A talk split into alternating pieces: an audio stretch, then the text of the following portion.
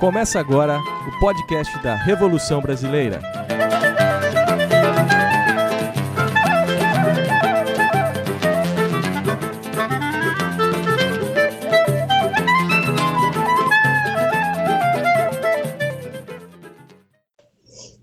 Eu sou Júnia Zaidan, sou professora da UFES e diretora do Sindicato dos Professores aqui da UFES, ligado ao ANDE Sindicato Nacional. Também sou uma das articuladoras do movimento pelos serviços públicos contra a reforma administrativa, a PEC 32 de Bolsonaro, aqui no Espírito Santo. A gente teve no último dia 18 de agosto o Dia Nacional de Luta contra a reforma administrativa, que foi uma das mobilizações, numa sequência de mobilizações que têm sido feitas desde o ano passado para tentar barrar essa PEC 32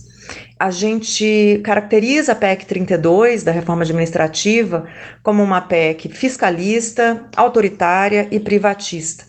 Ela é fiscalista no sentido de que ela se baseia numa lógica de arroxo, de austeridade,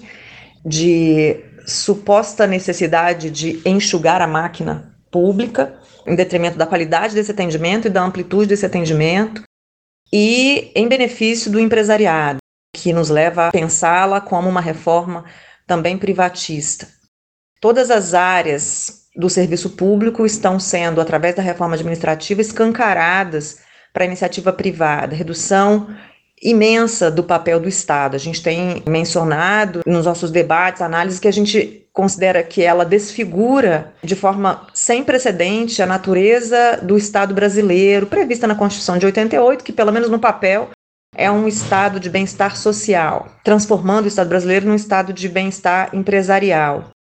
É uma reforma autoritária porque se baseia em mentiras e distorções a respeito do serviço público no Brasil, com amplo apoio e histórico apoio da mídia, da grande imprensa, de que o serviço público no Brasil teria supostamente um alto número de funcionários, o que não se sustenta comparando com diversos países no mundo, e com uma campanha contínua e sistemática de desqualificação do servidor público e, mais recentemente, inclusive de responsabilização pelos problemas que a gente tem enfrentado com a pandemia da Covid. A imensa massa de servidores no Brasil se concentra na esfera municipal, sobretudo nas áreas da saúde e da educação. E, portanto, a outra mentira na qual a reforma administrativa se baseia é a de que ela se prestaria a acabar com os privilégios, quando de fato ela não toca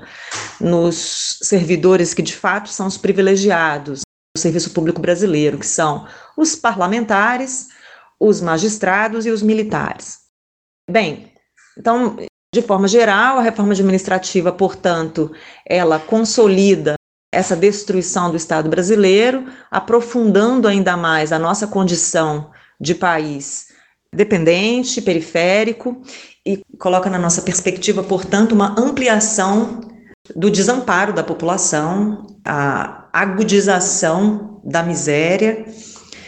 e do desalento, junto do, dos índices que a gente já tem testemunhado altíssimos de desemprego, a gente vai ter uma população que ainda usufruía, ainda que precariamente, de algum serviço público no campo da saúde, da própria educação, das políticas de assistência, essa população vai estar cada vez mais entregue à própria sorte. Então, o cenário é o de aprofundamento da crise que a gente já está vivendo e a capacidade dos sindicatos, do campo do serviço público, de mobilizar as categorias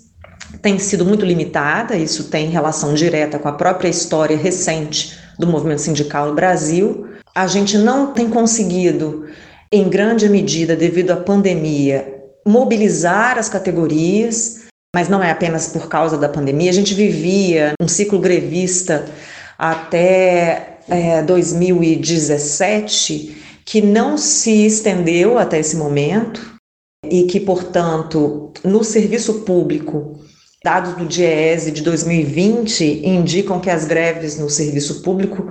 reduziram, é, competindo Acho que a gente tem agora, dado de 2020, a declaração 50% aproximadamente no setor privado e no público, ou seja, aumentou o número de greves no setor privado e diminuiu no serviço público. Então, mesmo diante da grande ameaça da reforma administrativa e de diversos outros ataques,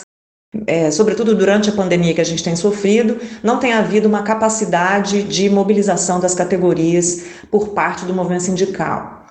Nesse momento, a PEC 32, já tendo passado pela Comissão de Constituição e Justiça da Câmara, de onde saiu com o texto quase inalterado, ela se encontra agora na comissão especial, já há cerca de um mês. Bom, o que tem sido dito é, em algumas análises recentes é que o mapa, nesse momento, de parlamentares que estão posicionados publicamente em favor da reforma administrativa e contrários é, se equilibrou comparado com, com o cenário anterior na Comissão de Constituição e Justiça. Hoje, supostamente, nós teríamos um terço favorável, um terço desfavorável e um terço em dúvida. É claro que esse cenário ele pode ser pensado a partir daquilo que tem acontecido no entorno dessa discussão. A gente tem a CPI da Covid em curso, além de outras disputas políticas que se dão por exemplo, STF, Bolsonaro, e, portanto, a gente vai verificando que os parlamentares vão se posicionando na medida em que eles percebem que poderão granjear algum tipo de apoio ou capital político, a depender da posição que assumam em relação à PEC 32. Nesse sentido, os movimentos populares, os sindicatos que estão mobilizados, têm tentado fazer de modo articulado, além da mobilização de rua, também uma pressão em cima dos parlamentares. Então, o cenário é esse: a gente tem pouquíssima chance de conseguir um número suficiente de parlamentares que votem contrariamente à reforma administrativa e provavelmente a gente vai se manter na mesma dinâmica que já tem dado a tônica nas últimas décadas, eu diria, que é de administrando as derrotas diante dos ataques e das retiradas de direito, da ampliação do capital sobre eh, os trabalhadores. Então, eu acho que nesse momento o que a gente pode dizer é que o Estado brasileiro está cada vez mais é, erodindo. A gente vê a população, sobretudo as categorias ligadas ao serviço público, bastante desmobilizadas, embora, sobretudo na manifestação do dia 18, os dirigentes sindicais estejam se articulando e tendo que se deparar com a própria dificuldade histórica do sindicato de terem se entregado à, à, burocracia e não encampado a luta pela ruptura com o capital. Então, portanto, a gente tem é, esse grande desafio que é a PEC 32 da reforma administrativa.